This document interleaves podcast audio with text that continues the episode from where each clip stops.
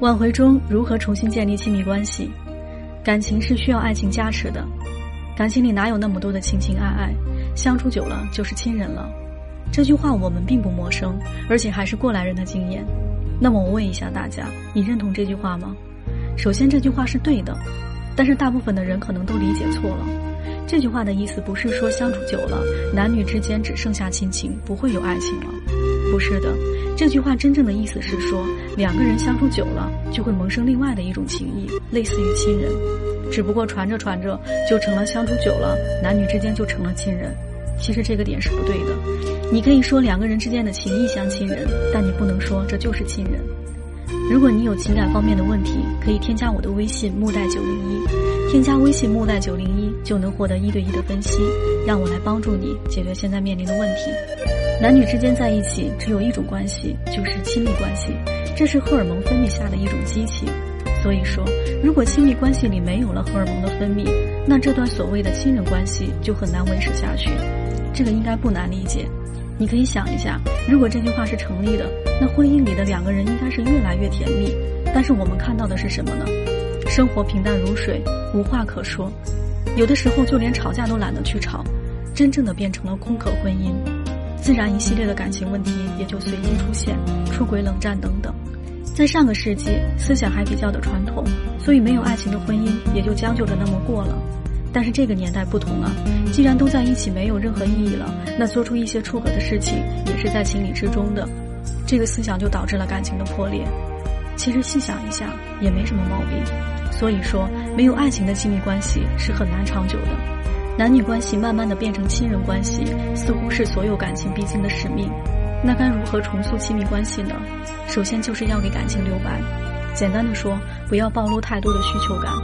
人都是有征服欲的，经历千辛万苦得来的东西，和不费吹灰之力得来的东西，在心里的比重绝对是不一样的。这个点最早的体现就是谈恋爱的时候。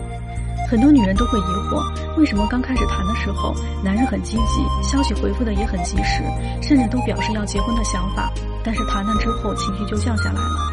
这其实大都是因为需求感暴露的太强烈，一下子降低了男人的征服欲，情绪下头了。我们多次提及，男人和女人的思维是不一样的，这个并不是只出现在某一阶段，自始至终都是这样。现实情况是，一谈恋爱，很多女人心里就认定了对方。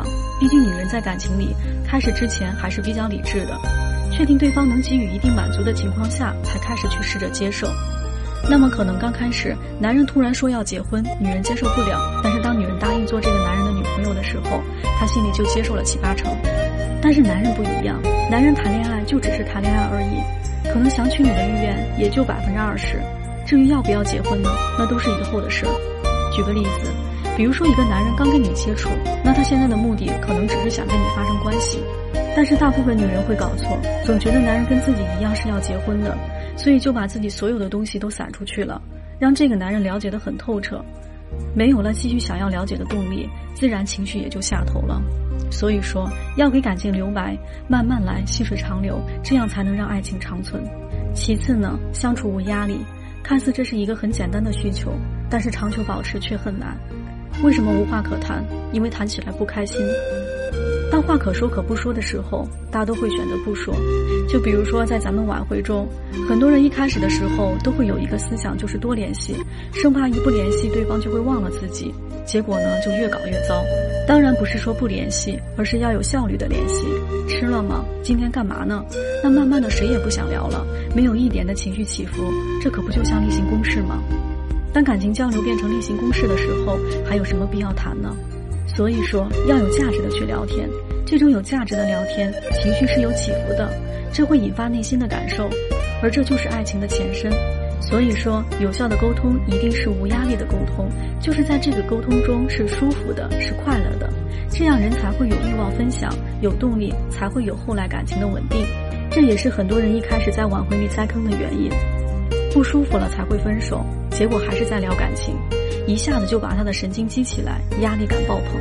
这样的聊天除了让他更排斥你，没有任何的意义。总之呢，就是不能把亲密关系里的爱情搞丢了。荷尔蒙一定是维持感情的必备良药。那怎么不让感情消失呢？做到两点至关重要。第一点是要给感情留白，另一个是无压力的沟通。如果你有情感方面的问题，可以添加我的微信木代九零一，添加微信木代九零一就能获得一对一的分析，让我来帮助你解决现在面临的问题。